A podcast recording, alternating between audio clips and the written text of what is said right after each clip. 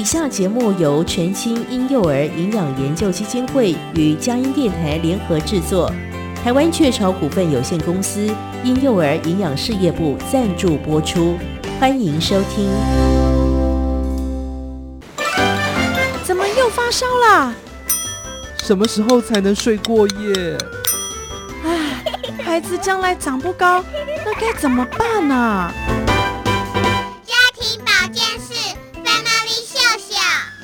家庭保健室 Family Show） 为您邀请各界名医，提供丰富且实用的健康资讯，让您家中的小宝贝快乐且健康的成长。现在就让我们一起秀秀我们的家人吧。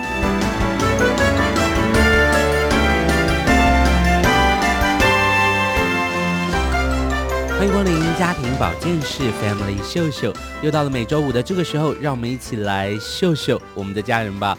我是节目主持人文贤，又到了每个礼拜五的这个时候哈，跟着医生一起来秀秀我们的家人。今天到底要怎么样来秀秀我们的家人呢？其实这个是一个最最最常遇到的状况，就连我们节目的片头都会说：“哎呀，怎么又发烧了呀？”没错，孩子常常呢会被大家误认为，诶，小孩子小 baby 就是体温比较高啊，所以对于发烧的标准呢，其实常常一时也没拿个准，对不对哈？所以呢，到底几度算是发烧？那各个医院呐、啊，甚至是各个国家啊、然后到每一个爸妈都有他心里一一把尺啊，每一个爸爸妈妈的标准好像都不太一样哦。格外的呢，我们还要顾忌的就是，哎。是不是刚刚进行了什么样的动作？比如说刚刚可能洗了澡啦，或是刚喝完奶奶啦，以至于小宝贝的体温真的是比较高一些哦，或者是才刚刚体育课完，或是刚刚运动完，都可能让孩子体温比较高哦。但是呢，只要孩子体温稍微高的时候，通常爸妈这个时候真的是说，哎，有时候说生病了，让他稍观察个一两天，我觉得真是一刻不得闲呢。哦，孩子的体温飙高的时候，你有办法忍耐一两天吗？甚至说，诶，这个病的话，可能是烧到五天才能够确诊。我怎么可能让我的孩子烧到五天这样子的高温呢？所以发烧其实里面有好多好多的学问哦。那怎么样让孩子可以退烧，让让让孩子呢身体稍微可以舒服一点？虽然发烧不算是一个正式的疾病哦，它可能只算是一个症状，但在很多的疾病里面都有这个征兆，都有这个病况，那就是发烧，身体的这个防御机制以至于体温升高哦。到底要怎么样面对发烧的问题，爸爸妈妈该做哪些的准备呢？让我们先进行今天的健康这一家，家庭保健室，健康这一家。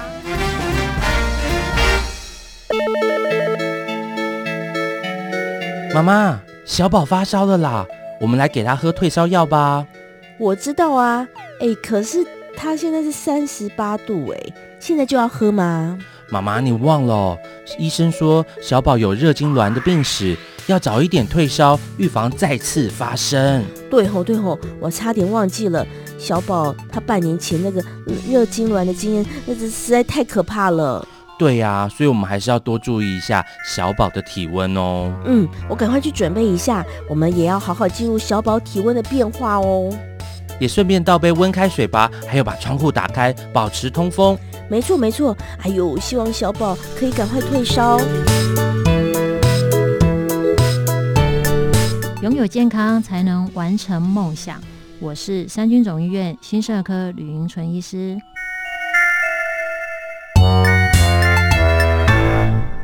欢迎光临家庭保健室 Family 秀秀，又到了每周五的这个时候，让我们一起来秀秀我们的家人吧。我是节目主持人文贤。今天在我们节目当中呢，要来跟大家谈一谈哈，大概是今年哈是有史以来大家最关心的这件事情，就是体温温度的问题了哈。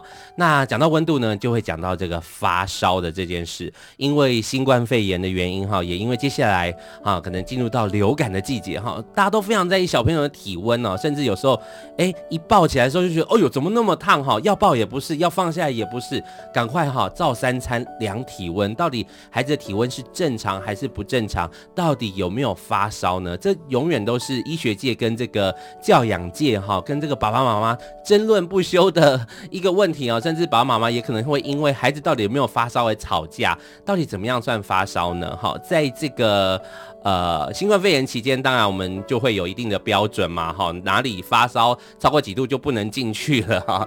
但是在教养孩子的世界当中，哈，在养育孩子长大的世界当中，在小宝宝的世界当中，是不是也是这样判断的呢？很多人都说小宝宝的体温就是比较高啊，哈，所以你不要这样看他，他没有发烧，没有生病，哎，可是要告诉各位听众朋友，还是医生说的算哈。今天为大家邀请到的呢，是市立万方医院的小儿科医师吴文豪医师来跟我们大家谈一谈大家都非常关心的发烧议题，欢迎吴医师。啊，各位听众，大家好，我是万芳医院小儿科吴文豪医师。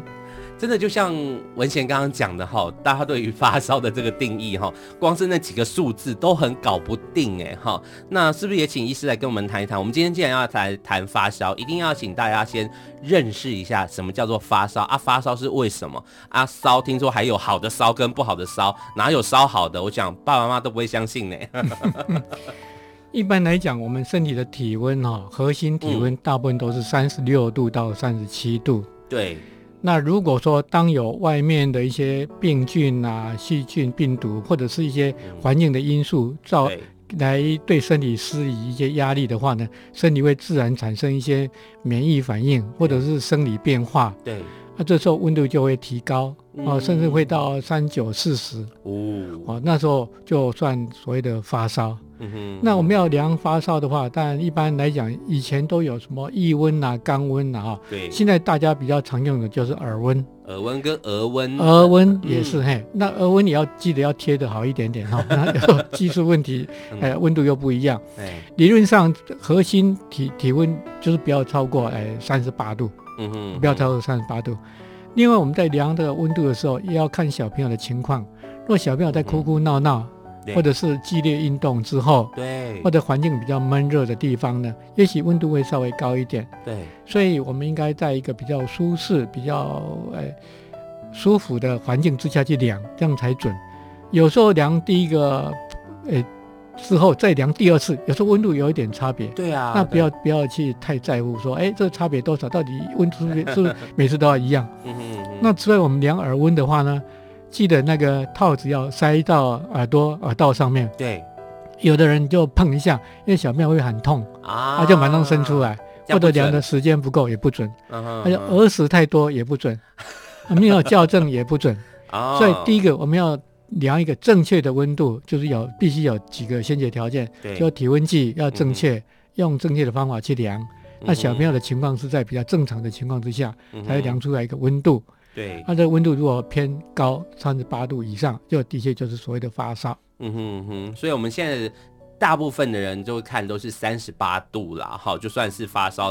可是刚刚医生就说了，如果是刚运动完，然后小宝小朋友这样跑来跑去，跑来跑去，然后就跑过来跟你说：“爸爸，爸爸，我身体好烫哦，我好热，我好像发烧了。”这时候不要太紧张，或者不要太急着去量哈。对，那时候量一定是超过的，或者他才刚在操场跑了三圈哈，刚玩完溜滑梯，日正当中的量，因为环境的因素也是一个嘛，哈，没错，对不对？好，那。现在其实很多场场所哈进去八大场所进去，其实都是要先稍微量一下，比如百货公司啦，各地方哈。有时候你在街上走走走走，好热好热，要进百货公司吹一下冷气，他就跟你量，哎、结果就超过了，哎、欸，可是其实宝宝看起来也还好啊，也没事啊，那是因为外面很热嘛。没错，叫他再待一下，嗯、等一下温度就掉下来。真的哈，所以这个时候呢，大家要注意，还有刚刚讲到的器具其实很重要。哎、欸，其实医师吴医师不讲，我都不知道那个耳温枪需要校正呢。哎，要校正。哎，有时候就电池不够了，或者没有校正的话，常常温度怪怪。所以我们在临床上常常碰到碰到妈妈说：“哎，我刚才在家里量三十九度，你们这个怎么三十八度？”对呀，对，到底是你的体温计有问题，或者我的有问题？对。那这时候我们常常会跟妈妈讲说：“我们再量一次，啊，啊，量的结果呢？”有问题的话，请他下一次把家里的体温、温度计也带过来，我们看一下嗯，哦，啊，多多量几个，也许就知道大概什么样子了。是是是，因为现在大家都是不是像以前用汞水银的这种都已经淘汰了哈，现在大部分都是电子式的，没错，所以它的起准的这个温度可能不太一样哈，所以其实耳温枪如果你的说明书有留着，它是有一个校正的方法的哈，如果你不会用，真的也要带到医院去给医生来跟医生来校对一下哈，这样子就会跟医院有同步的话，会比较安心一点啦，好，不然每天量哈，我听到有些爸妈就说，哎，我在家里量哈，都是要加两度啦，哈。因为我家那一只哦，就是比较低温的，所以他每次量完就说，哎，三十五哈，加三十七哦，还可以哈，就是自己会要加一度、加两度这样哈，不如呢就把你的耳温枪拿去医院校正一下，然后记得你的电池要常常更换，因为最近我相信这一年呐，大家都在量体温哈，自己量哈，外面也量，厂商也量哈，导到哪里商家都在量哈，所以呢，大家的耳温枪准不准，其实也是蛮关键哈。除了耳温枪，然后你的你你的孩子。是不是在一个正常的状态里面？好，刚刚我们说了，说运动啊，有些刚还吃吃完喝完奶奶，奶奶很烫嘛，哈，吃完奶奶有时候也会温度稍微高一点，或是穿的太多了，哈，有时候不一定是真的生了什么病，没错，啊，就是这个环境让他体温比较高一些，所以这个也是。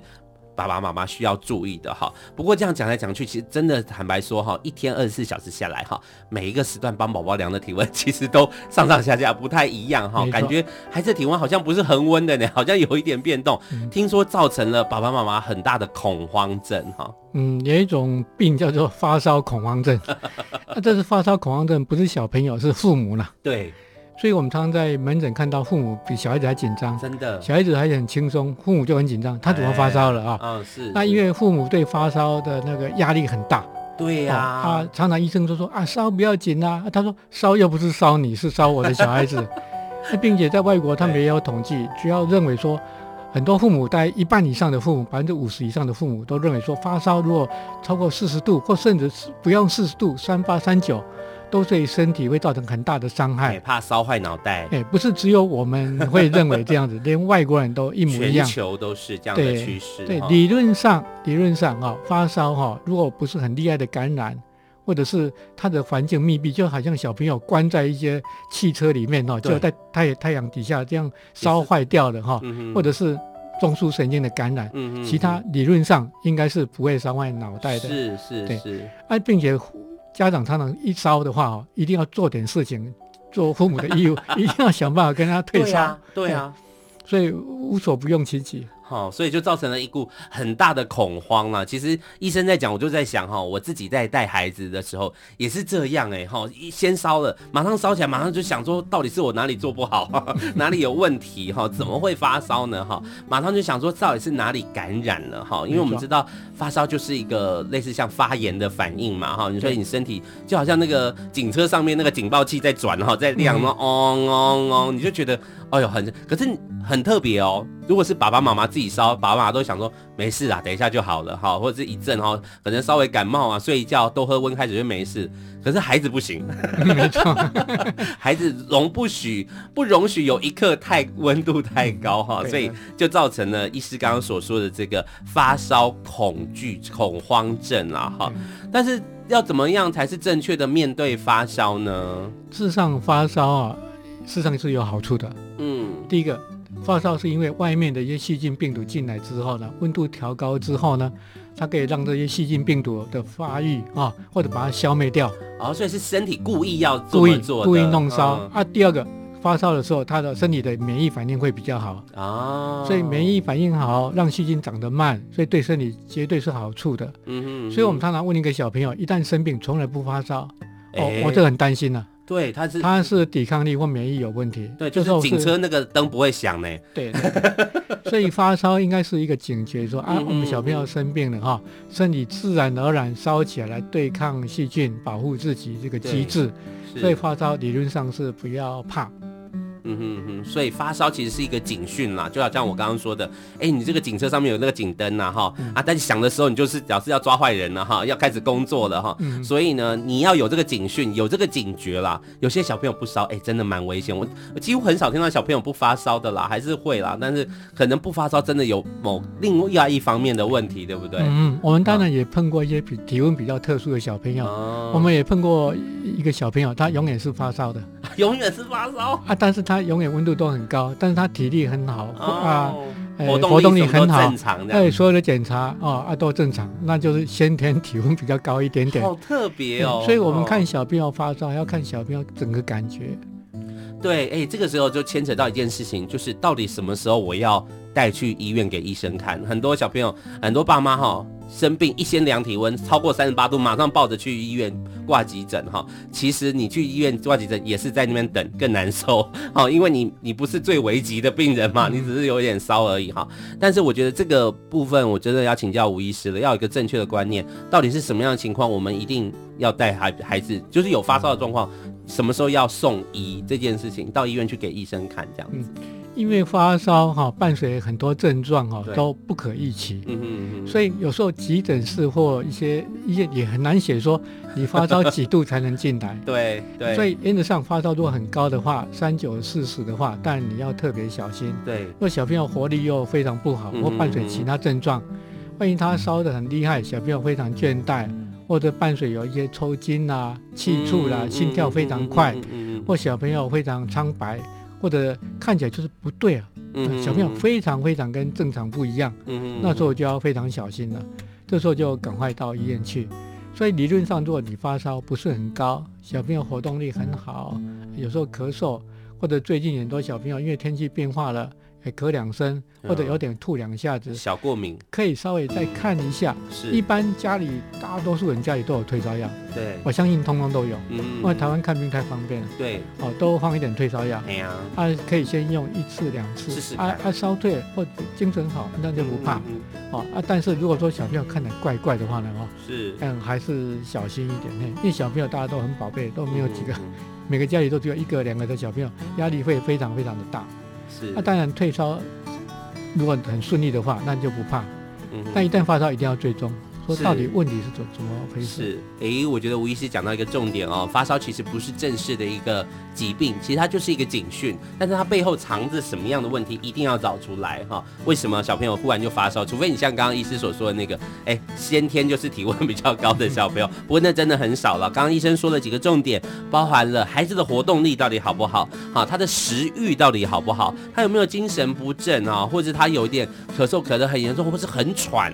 好，这些反而是我们更要注意的哈。那发烧是其中的一个警讯了，好，所以要综合的观察，持续的观察孩子的状况。家里有退烧药可以先试试看哈。我们要先休息一下哈，大概稍微定义了发烧，然后也跟大家讲了，发烧其实是有好处的，千万不要得到这个发烧的恐慌症哈。下一段节目来讲呢，我们就要来谈一谈，到底发烧真的孩子发烧的时候，爸妈还是忧心的，但是应该要怎么样正确的处置，这很重要哦。听一首歌。待会回来。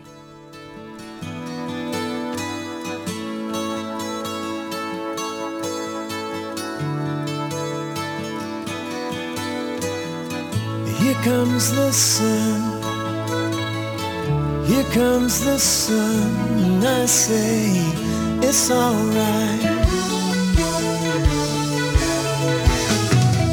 Little darling, it's been a long, cold,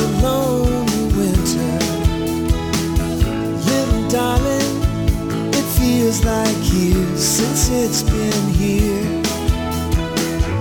Here comes the sun. Here comes the sun, and I say it's alright.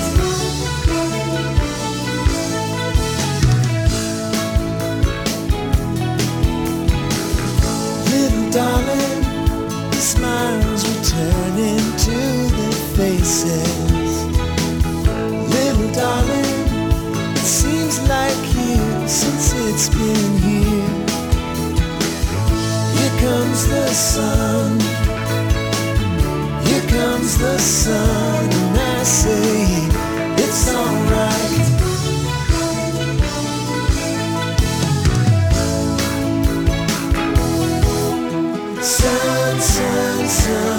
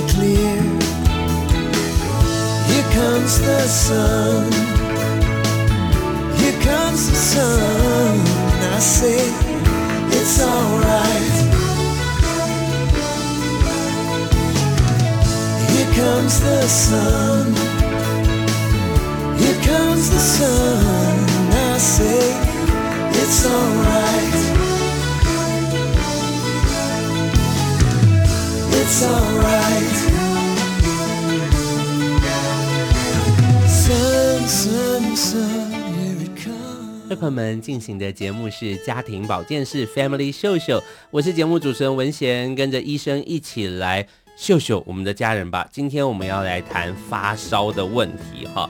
那为大家请到的呢是台北市立万方医院小儿科医师吴文豪医师哈。那这个发烧呢，我想大家一定都有这样的经验，但是该怎么做呢？这时候不是要上网问 Google 哈，还是要请教医生专业的意见，到底要怎么处置发烧的小宝贝？哎，这个爸妈真的好担心哦，因为孩子就这么小一个，如果他很很烫很烫，很多。也有很多江湖传说跟很多的这个迷思哈，今天我们在节目当中也要一一来跟大家破除。首先，我们再次欢迎吴医师在我们节目当中。哎，你好，大家好。这个我们先讲正确的好了，免得我们讲的讲那些迷思讲的太精彩，大家觉得很有趣哦。我们讲正确的，如果小朋友发烧该怎么处置？因为有时候发烧，有时候是烧低温呐，有时候是比如说三十八度半呐，啊，或者是烧持续多久啊？是不是都有一些不同的处置方式呢？吴医师？哦，没错啊。事实上，我们处理小便的发烧的主要的目的，让小朋友舒服。哦，舒服第一，不是治病啊，是让他舒服。舒服，哎，小朋友舒服。第二个才把他体温看能不能稍微降一点点。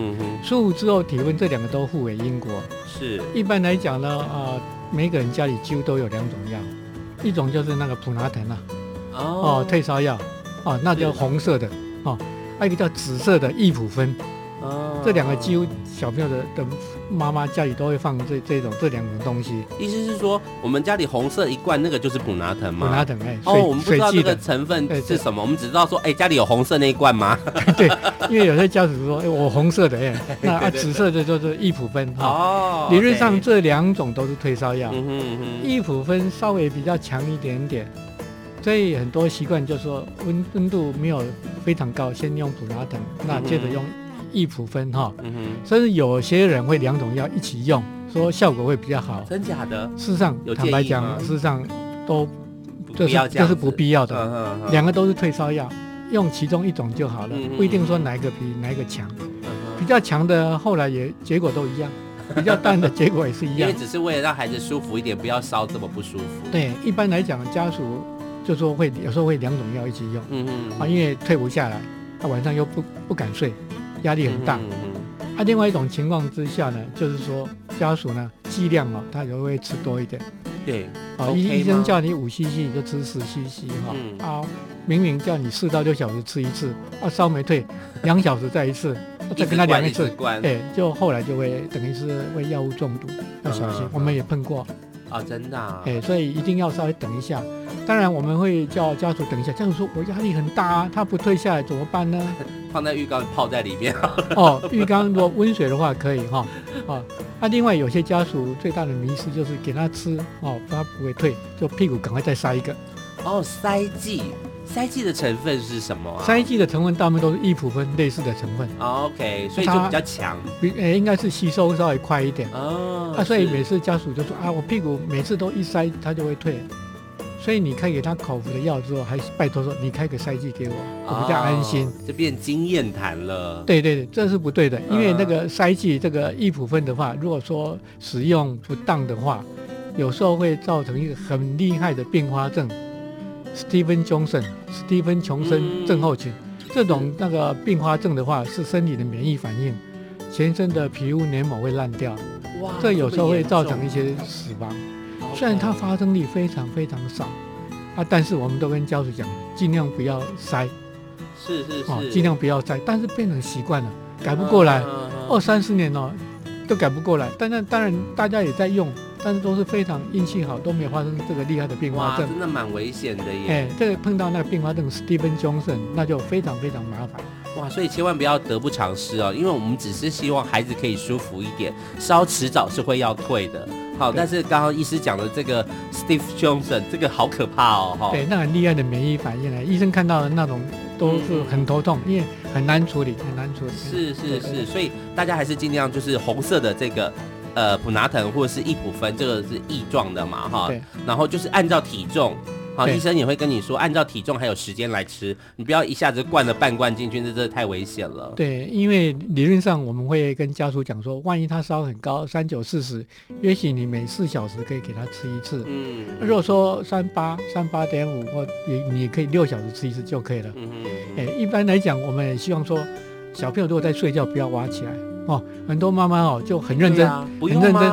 很认真哦，就转闹钟，时间到了就把它挖起来。啊，如果说它温度没有很高，小朋友睡得好好，我千万不要挖起来，他很难得睡，睡比较好的。哎，对，他休息一下。哎，很多家属就转闹钟，时间到就喜欢挖起来。他明明生病已经很不舒服了，你照时间哦，就把他也是把他整惨了。真的。对，我们就顺势而为，他累了他就睡了。如果看起来还没有那么糟糕，就给他睡，慢慢一点点吃。无所谓，无所谓的。哎，就像医生刚刚所说的，我们的目的其实是让孩子舒服，好，最这个是最重要的嘛，好，所以如果孩子已经舒服的睡着，他睡得着，表示有某种程度的舒服的啦。对，哦，不然真的烧得很高，他其实睡不好的，也睡不着的。对，一般小朋友他不会骗你啊，他舒服他就舒服，他不舒服就是不舒服，他一定会有反应的。对对，好，所以呢。刚刚说舒服跟降温互为因果了哈，所以这个也没有什么真正的标准答案。有些人就坚持不吃不吃退烧药嘛哈。哦，也碰过那种，对，他你怎么讲他都不吃，他说让他自然烧自然退，对嘛，自然增强他抵抗力。对，好，就表示他身体在做账嘛，我们不要去压制那个军队。但是如果这个小朋友有一些先天的疾病，对，或者是曾经发生过发烧引起的抽搐。哎，哦，这时候就是稍微要坚持一下，你最好还是吃比较好。是是是，因为你那一次抽筋哦，一定你把你吓坏了。对，他一旦有发生过一次的话，尤其在五岁之前，他有可能再发生。哦，当然我们知道发烧引起的抽搐，将来长大都不影响他的脑袋瓜。是，但是因为家长应该压力很大。是因为我们就就好像我们在节目当中有提过这种热痉挛的问题了哈，所以这种呢就是尽量不要让孩子烧起来哈，因为其实是非常非常痛苦跟不舒服，也把爸妈都吓坏了哈。所以该退烧的时候还是遵照医师的指示，遵照孩子的体重，还有这个药物所需要作用的时间，好，都是有指示的，都是有 SOP 的哈。其实大家可以照着做哈，但是为什么没有照着做呢？因为就刚刚。吴医师讲的嘛，你有恐慌症，所以你就没有办法照着指示来哈。所以今天吴医师在节目当中，第一个要说服大家，一个要帮助大家的哈，就是放宽心。孩子发发烧只是一个警讯，它背后藏着什么样的问题，其实是我们要去探索，我们要把它找出来的哈。这个江湖迷思真的。太多太多了哈，我们也来跟大家谈一下。我们刚刚跟大家分享的就是正确的做法，我们会要退烧，然后会要让孩子舒服一点，帮助他降温哈。那不能做的是什么呢？这个我想吴医师非常有经验，不是说他会这样对病人哈，而是他实在听到太多了。好，我们随随便讲几个啦。很多人就说，哎，酒精好像可以散热啊，哈，马上就是额头擦酒精啊，或者是。呃，擦全身都擦酒精啊，这个是很错误的吧？我想。对，往昔哈，往昔我年轻当医生的时候，那时候有这样建议过吗？欸、有有，好像在某些地方都有建议说用酒精擦额头哈，哦，真的会有点会散热哈。对。那甚至有些家长比较过分，就全身擦拭哈。那你已经已经发烧了哈，那你再给他擦拭散热哈，他整个全身都会抖起来了。是。发抖之后，搞不好烧得更厉害。真的。是绝对会很不舒服哈。是是是。啊，第二个就是很多人习惯用那个冰冰枕啊，对，冰枕当然会让小朋友舒服一点点，但是冰枕你躺躺看，躺久之后哦也是不舒服的啦，哦，感觉肌肉都要坏死了。哎，现在不会太建议非得要要躺很多冰枕，除非说他躺冰枕他觉得还算舒服，嗯，那就无所谓。现在我看很多小朋友啊，都会贴那个退退热贴去上学。哎，那个还是有作用的啦，还是有作用的，就是让他舒服一点。没错，没错。对不对？可是还是没有把病因找出来啊。对啊。好，对不对？哈，只是让孩子舒服一点。有些孩子愿意贴，有些孩子还不愿意贴嘞，觉得贴一块那边在干嘛？对啊，对。啊，另外就是如果照顾者是阿公阿妈的话呢，一旦发烧的话，偏方更多，他偏方更多哈。啊，重点是他希望你多盖棉被啦，把你包的包的紧紧的哈。他说把它闷出汗来，闷出汗来哈就好得快。这个在医学上是正确的吗？啊，这是非常不正确的。哦，真的、啊？哎，你闷出汗来还会脱，还会虚脱。哦。哦，你这时候你应该多喝点水啊。啊，你闷出汗来不是有点会脱水吗？嗯。啊，太闷的话，身体散热功能不好，更糟糕。所以，我们一旦发烧的话，一定是把环境当中啊弄得比较舒服一点点，通风，通风凉一点点，啊，啊，洗个温水澡，是，啊，全身舒服，哎，那自然就会散热功能比较好。千万不是把它闷，把温度调高，闷出汗来，啊，你闷出汗来脱水更糟糕，啊，抵抗力更糟糕。那至于这种退烧哈的一些食疗也非常多了，各国都不一样。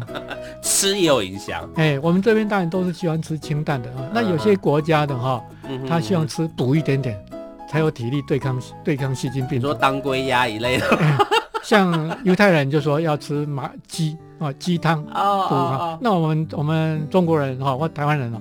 都要吃清淡一点，对，所以这种习俗哈，反正反正我觉得都是对的，都是爱心呐，嗯嗯，爱心，爱心的层面来看都是对了哈，但是在医学上啊，因为医学不是讲这种经验谈的啦哈，所以这些江湖传说呢，在节目当中当然不会建议大家去做，我们还是照着吴医师刚刚前面开始所说的哈，我们还是要用呃正确的方式，我们有退烧的这些普拿疼啊，或者是这个益普芬，按照孩子的体重，按照他发烧的这个程度。好，然后去看观察这个用药发作的时，呃，发挥效力的时间，哈，不能吃的太多。那至于其他的，其实我们刚听到的，哈，有些是真的不要去做，那有些是可以参考看看，哈，但是不要把孩子闷坏，这很重要。哎，另外哦，我们刚才讲两种药，哈、嗯，那个普拉等、异普芬，嗯嗯，另外还有一种药叫阿司匹林啊，对，我们过往都用阿司匹林，也会有那种那那个商品名叫温克痛，嗯哼，嗯哼，哦，它是可以退烧。但是因为呢，呃，在医学上发现，如果当流流行性感冒在在传染的时候，或者是水痘在传染的时候，吃阿司匹林的话，很有机会引起叫做雷氏症候群这种病。哇！所以目前几乎很少用阿司匹林来用退烧药。是。特别要提的是，因为很多大人在吃阿司匹林。对。哦。啊，所以说家里如果说阿司匹林小朋友退烧的话，尽量不要随便给，因为可能在流感的季节或者出水痘季节，一旦用的话呢，有可能会产生雷氏症候群。是哇，那刚好现在就是秋冬季节，就是流感在流行的季节了哈，所以大家要特别注意，呃，吴医师的这个提醒哈，温克痛、阿司匹林，好，这个会造成雷氏症候群。雷氏症候群。另外特别强调一下，如果说肝功能不好的话，那普拉疼吃的剂量要小心。哦，对，对，因为。那个普拉腾都会说不伤胃嘛，但其他比较伤肝，这就是广告的商人的手法啦。哈。所以呢，哇，迷思太多讲不完了。可是医师还是有从当中挑了一些大家比较常忽略掉的一些提醒啊。那记得，如果你要辨别假钞，最好的方法就是把真钞认清楚。真钞的方式呢，就是好好的良性的退烧哈。那不要不要过操之过急，然后呢，也不要太忽略这个温度哈。这是一个。警讯是一个对我们有帮助的一个对孩子有帮助一个很好的警讯哈。我们要再休息一下，等等回来我们继续来跟大家聊一聊。那到底发烧背后的原因有哪些？在医院比较常见的，请吴医师来给我们解答一下。可能孩子有一些这样的状况的时候，要特别的小心哦。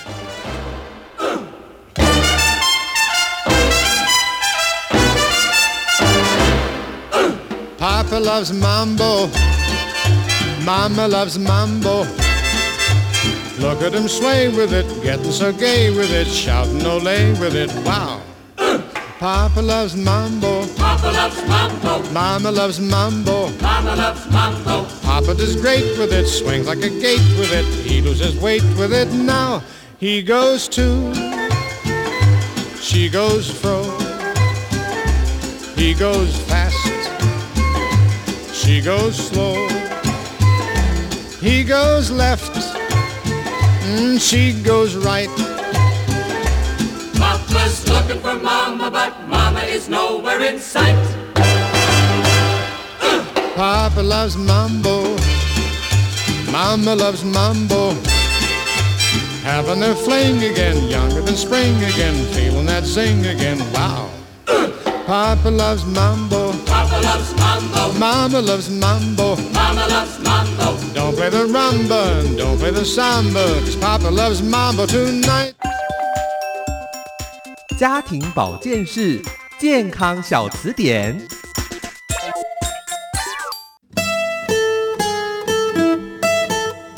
各位听众朋友，大家好，我是中心医院小儿科医师万川。那今天我要来跟各位介绍破伤风。那破伤风英文的名字，它就是来自于古代的时候名词，它主要的意思就是说有伸张僵直的意思，就整个人会会很紧很硬僵直的情况。那它主要就是因为由我们的破伤风杆菌所造成的一个外毒素引起症状。那最常见的症状就是可能会有所谓腹部僵硬或肌肉痉挛。典型的症状的话是有所谓叫做脚弓反装，就是整个人会非常僵直的，那脖子会紧啊，它甚至脸部会有一些奇怪的，像是一个惊笑的一个表现。死亡率很高，大概有十到九十个百分比。那尤其老人跟小朋友最常见。也因为这个原因，其实，在我们的国家，从小朋友出生以后就有在打这个疫苗，就是我们一般俗称的三合一或五合一的疫苗，在两个月、四个月、六个月啊，甚至在一岁半，还有就是在国小入学前打这个疫苗里面就有富含有这个成分。那这个疾病主要就是经由伤口来得到的，最常见的话，它就是在我们的自然界里头，泥土、灰尘等等，还有人类的粪便中都有可能。这个疾病的造成的这个细菌，它比较喜欢在厌氧的环境下繁殖，在这边繁殖的时候，它会产生所谓的一个外毒素，那又是因为这些毒素的关系造成症状。所以说，最常见的情况下，要强调的就是在小而深的伤口。坏死组织多的伤口，或者是有异物的伤口，都很容易引起破伤风。现在很多人会有外伤的情形，会听到说，哎，什么意思？说要打破伤风等等，主要就是因为一般人的疫苗只有打到国小入学前，那所以您身上正好有伤口，尤其是有比较大或者是比较脏，就刚刚讲的，就是深的伤口啊，坏死组织多啦，或者有异物留存伤口的情况下，通常都会建议要追加打一支我们的破伤风的疫苗。除了我们刚刚讲的这个破伤风的疫苗以外，它还有一种破伤风的免疫球蛋白。那在这种所谓很脏，而且又不确定你之前小的时候你的破伤风疫苗有没有打足、打满三次以上的疫苗的的剂型的时候，那这个时候会再追加一个就是破伤风的免疫球蛋白，避免因为这个情况造成你有可能会有被感染到，会有严重的一些并发症，甚至有死亡。那以上就是今天的医学小词典。拥有健康才能完成梦想。现在就上佳音健康隆迪家脸书粉丝专业，用智慧守护你的健康。我是台北荣民总医院儿童医学部主治医师赖兆成医师。回到我们的家庭保健室 Family 秀秀，我是节目主持人文贤。今天为大家邀请到的是市立万方医院小儿科医师吴文豪医师，吴医师，再次欢迎吴医师。哎，大家好。这段节目呢，我们已经介绍完发烧了哈，大大家对发烧有更多的了解的时候呢，就比较不会这么害怕，不会得发烧恐慌症了哈。希望今天的节目对大家是很有帮助的。那我们定义了发烧，我们也知道发烧是一个好的事情，好，不要那么害怕。那我们刚刚也讲了要怎么处置正确的退烧，不要去相信一些偏方，还有一些的迷思哦。那在这个阶段，其实我们，我想爸爸妈妈也非常关心这个发烧背后。隐藏的这个疾病其实是可大可小，对不对，吴医师？没错，没错。好，所以我们小的跟大家分享一下，大的也要跟大家分享一下。你平常就多注意就可以了哈。因为我们也讲了，如果真的有什么状况，还是建议到带到医生去给医院去给医生看了哈。那到底在医院里面最常见孩子发烧的一些情形，我听说有些烧很麻烦，烧了又退，退了又烧，到底怎么样算有退？或许他其实没有退，他就是反反复复烧，也有这样的状况哈。各式各样的疾病。烧出来的样貌还不一样，所以要请医师来给我们专业的解答一下。啊，的确，现在病人来看病，很多都会先 Google，嗯嗯，哦，他 Google 念完之后，来跟医师做讨论。哎，对，就跟医师说，我 Google 的结果是什么？对对对，他已经 Google 出来了。何必去呢你？对，那不过小朋友发烧原因很多，如果说以感染的话呢，哈，要看他的年纪大小。对，每一个年龄层哦，感染的感染的病菌、病毒、细菌都不一样，不同的适用症。理论上，大部分生病都是病毒为主，细菌为辅，哈，有时候会两个一起来。或者是什么季节？嗯哼嗯哼，在台湾呢，春夏秋冬哦，还是有点病的区别啦。嗯哼，但是有些病会在地化之后，每年都通通从春夏秋冬都一样。哎，非典型的啦。非典型的。另外还有，就一定要问说家族哈有谁得病哦，那这样子整合起来就知道大概什么病哈。嗯哼。那如果说比较小的小孩子，呼吸中的病毒啊哈。或者是轮状病毒的肠炎啊，哎、或者诺罗病毒啊，哈、哦、会吐。最近诺罗病毒好像有稍微多一点点啊。嗯嗯嗯、那今年因为大家洗手洗得非常好啊，哎、肠病毒、流感少了一些，少很多，不是一些，几乎都看不到。因为就戴口罩又勤洗手啊，对啊，病毒都死光光，太好了。哎、另外，因为我们现在疫苗哦打得非常好，像肺炎链球菌呐、啊，哎、或者流感呐，哈，这些呢，哈。事实上也病都越来越少了，病在因为在疫苗打了之后呢，做整个病的改变，嗯嗯，所以很多年轻医师很多病都已经都看不到了，所以害医师失业了？但是哦，有些家长哈还是会。跟你考试哦，他说我小朋友烧五天了哈，啊，这是是不是川崎病呢？哎，川崎市症，哎，川崎市症呢？是是是哦，那我就我们就好好看一下，跟他评估一下。对，一旦有川崎市症的话，你从头看到脚，第一个眼睛有没有结膜炎啊？那嘴唇有没有干裂啊？草莓舌，草莓舌啦，淋巴有没有肿起来啦？卡介苗的地方有没有怪怪啊？哦，还有没有烧真的确定五天呢？那就川崎症。嗯，还有玫瑰，类似像玫瑰疹的那种疹子。有些哈就是高烧三天了，啊，搞不清楚什么问题，后来出诊就是玫瑰疹。啊。但是一般来讲呢，如果说小朋友在一岁以内或者比较小一点发烧的话，找不出蛛丝马迹，一定要验尿。哎，尿哎，是是。因为尿道感染是非常常见的。尿道炎。尿常见的原因之一。发炎。如果说没有验尿的话，常常。一些医生或者跟他讲说啊，这是感冒而已。嗯。但是，一旦尿道炎的话，没好好处理的话，造成尿路的一些回流、肾脏的损伤，将来就要洗肾，就非常非常的麻烦。哇，所以还是要小心的。对，另外这种烧的话，都有药物，理论上都有药物可以处理。嗯。不过很多病毒感染就没什么药物了。啊，对，没什么药物哈。是。那此外，霉浆菌的感染发生率很高，会反复感染。嗯。那因为大家都会用药啊。用那个红霉素，于是呢，霉浆菌感染引起的抗药性越来越越来越多。嗯，那所以我们在看病的时候都会非常非常小心。小心了，不要轻易的给抗生素。嗯，哎，一般病毒感染给抗生素是没有意义的。嗯哼哼。哎，你给抗生素也不会好得更快。对。它事实上只是增加一些抗药性。嗯哼哼。所以一定要非常非常小心。哦，不止医生自己要小心哈。那另外有一个叫做 FUO，就是发不知道原因的发烧。哦，如果连续十四天的话，每天都烧一次的话，你就非常要特别小心了。嗯，很多家属是断断续续烧的很多，因为常常来常常来看病，说我已经烧了两个礼拜，烧了三个礼拜，一问听起来很可怕。一问中间也有一个礼拜没烧啊。嗯，但是他很烦，他照顾两三个礼拜都在烧。对，如果确定他每天都烧的话，就要非常非常小心。因为想说讲夸张一点，医生会比较认真看。有有可能，对不对？有可能。呃，爸妈都是这种心态啊。我跟你讲，烧两天可能没什么感觉。我跟你讲，烧五天，你可能会比较想说这个孩子比较为病为。没错，没错。一般来讲呢，我们如果烧两三天的话，大部分都是一些感染引起的问题。对对，对。哦，如果烧过一个礼拜的话，哈。有时候要想有没有其他的疾病。对。有些是一些免疫的反应，身体哪个地方发炎的。对。也许是骨头发炎的，或者或者其他地方发炎的。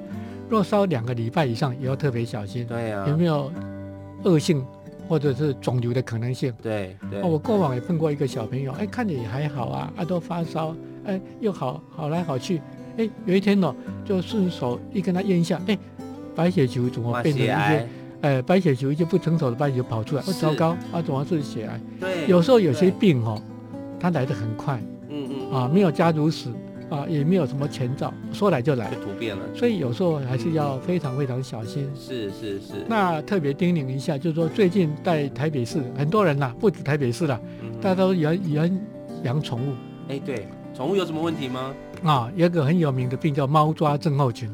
哦，猫抓症候群，因为大家猫猫咪很可爱啊。对，猫大家都养猫咪哈，嗯、很多人养猫咪之后就跟猫吃吃喝拉屎都都都睡在一起了。哇，啊啊，有时候给猫抓到的话呢哈，有机会得到猫抓症候群，尤其是小猫。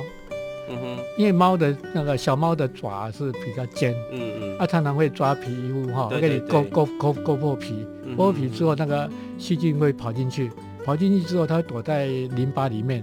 它不会马上发烧，那后来就会慢慢发烧，淋巴肿起来，哎，这也要稍微注意一下。那这个会造成什么样的影响吗？啊，如果发烧太厉害或者感染太厉害，有时候会生命会有一点危险。不过理论上你诊断出来很好治疗，哦，一般给那个四环素。哦，给他治疗大概一个礼拜或者两个礼拜，大部分都会好。是是，是。所以有时候医生在看病的时候，摸到淋巴肿起来啊，我们看最常见淋巴肿就是颈部淋巴肿。嗯嗯。家属会来看。对。所以你颈部淋巴肿的话，也要摸摸腋下看看。哦。还顺便看手一下，哎，手有没有被动物抓的痕迹呀？哦。或者养其他动物也不一定啊。嗯嗯。哦，那时候就要特别注意了，是。要考虑有没有被猫抓引起的症候群这样的。哇，这个听起来很特别，但是其实很容易遇到哎，因为现在养宠物的人这么多。哎，因为养宠物比较不会有烦恼，一个伴随你 伴随你生活。很多人不想养小孩，就要养宠物。那但如果你都有养的话，那更要小心了，因为小朋友如果被抓伤发烧的话，没错，没错，这个是要特别注意的哈。对对对。哇，刚刚医生讲的这么多，你说你怎么能够用 Google？Google 怎么会告诉你这个？你根本搜寻什么关键字你都不知道哈，对不对？好。所以真的，我们刚刚说的，什么时候要到医院去给医师看一看哈？就是孩子如果有发烧，真的持续太久的时间，我相信很多的爸妈都没有办法忍耐啦。孩子如果已经烧一天两天的这种，哎，真的说川崎症要等到五天才看的，少之又少了哈。要真的等孩子烧五天才来看医生，医生第一句话说，你怎么这么狠心？这要看父母，有的父母神经比较大条，他他还好了哈。有些父母就一天烧就很紧张，一天跑很多家医院的很多。啊，不过幸好现在健保可以连连线，知道在之前在哪个医院看过病。是是是，否则药物吃太多也真的不好。对呀，好，那所以呢，除了发烧，我们刚刚有说到孩子的活动力怎么样，孩子的食欲怎么样，哈，孩子的精神力怎么样，哈，那身上是不是有一些莫名其妙的疹子啊，等等的，哈，这些都是源自于父母的观察，哈，没错，我们非常希望说父母也帮我们照顾一下，尤其 尤其比较小的小朋友，你跟他洗澡是看全身，对，你会很细心看到某些地方，如果他发烧，他身上有起疹子。疹子是什么样子？你跟我描述一下，非常好。或者是它出现紫斑，哦，或者或者是摸到哪个地方比较凸出来一点点，对对，那你可以看到非常多的东西。因为毕竟你在医院看病，时间到不多很短而已，对，并且衣物没有全部脱，只看到想看的地方，对。所以你在洗澡的时候看到一些蛛丝马迹哈，你就把它记录起来。这非常非常重要，而且现在手机这么方便，你就洗完澡就帮孩子拍照嘛，哈。如果你真的有一些担心，啊，甚至你跟你的家庭医师关系很好，哈，彼此有赖啊，哎，拍照给医生传给医生看一下，医生马上就可以帮你确定，比 Google 有用多了。哎，我觉得主持人讲的非常好，但手机不是照风景的哈，是照大小便的。哎，有时候我们家属讲说，哎，他大便有血，尿布颜色，哦，尿布有颜色，那我说你给我看，他说啊，我忘了照。其实你照起来哈，胜过千言万语。对，看到就知道了，对不对？没错，没错。哈，如果你的便便里面有，哎，你的宝宝手册上面就有行路了，对不对？各种颜色的便便代表着什么样的问题？就譬如说你有黄疸哈，嗯，或者是你的大便颜色变得比较淡，到底是几号？对哦，如果说一到三号要小心，四到六号就没问题，哦，要特别小心。是，吴医师也都背起来了啦，哈，所以爸爸妈妈要注意哦，不是只有拍孩子可爱的笑脸哈，如果你孩子真的有一些发烧的状况，然后他精神啊各方面有一些问题，有一些状况啊，身上有起一些斑点啊或者什么，其实手机是你很好的帮手，当然你也可以用你的笔做一些的记录。对，还有些妈妈会更细心哦。因为他会把它用录影起来，啊、他看到小朋友疑似抽筋，嗯嗯嗯或者是肠病毒得到肠病毒的时候脚会抽抽搐，对，他都把它录起来。我说啊，这个妈妈真棒。对，当然妈妈可能都没睡觉了。还有小朋友有时候喘跟咳嗽，其实录起来比较清楚，因为你你你没有没有听到或者是什么哈。有时候孩子很喘，哎，到底有多喘，其实真的很难说得清楚。啊，或者是孩子咳，哎，有时候咳是吸入式的那种哈，换不过气的那种，请你录录一小段给医生看，医生可以马上的帮你判断哈，因为医生听了很多，他就可以去比对了。对，比如有些咳像小狗狗在叫一样，我 barking barking cough 啊，咳啊，那一慢慢录起来，哎，一下就知道了。对这个消吼症啦，哈等等的各样的状况哈，所以其实你身边有很多的工具可以跟你一起来守护孩子的健康哈。今天非常谢谢吴医师在我们节目当中的分享，在节目最后呢，我们请吴医师给我们做个结论吧。针对发烧，我觉得吴医师已经讲到，因为吴医师已经执医四十年了，哈哈这个他可以说是发烧专家啦。不是说他常常发烧，是他看过太多太多的状况哦，也知道爸爸妈妈心中有常常有很多的疑惑哈，所以呢，节目最后给我们一些的提醒吧，尤其是针对新手爸妈或者家中有小宝贝的爸爸妈妈，给他们一些提醒跟结论吧。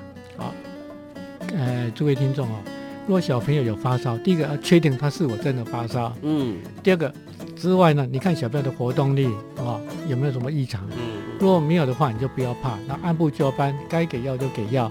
但是不要过分给太多药。嗯，那接着如果没改善的话，可能还是带去医院看比较安心。是、哦。那此外呢，今年因为那个新冠肺炎在在流行，嗯嗯嗯，那常常新冠肺炎跟呢流行性感冒啊会混在一起，会搞不清楚。对对对。所以今年十月五号开始打流行性感冒预防针哦。今年是四价的。对。四价说两个 A 两个 B 哈、哦，这种涵盖保护力会比较强。层面比较广。对。所以。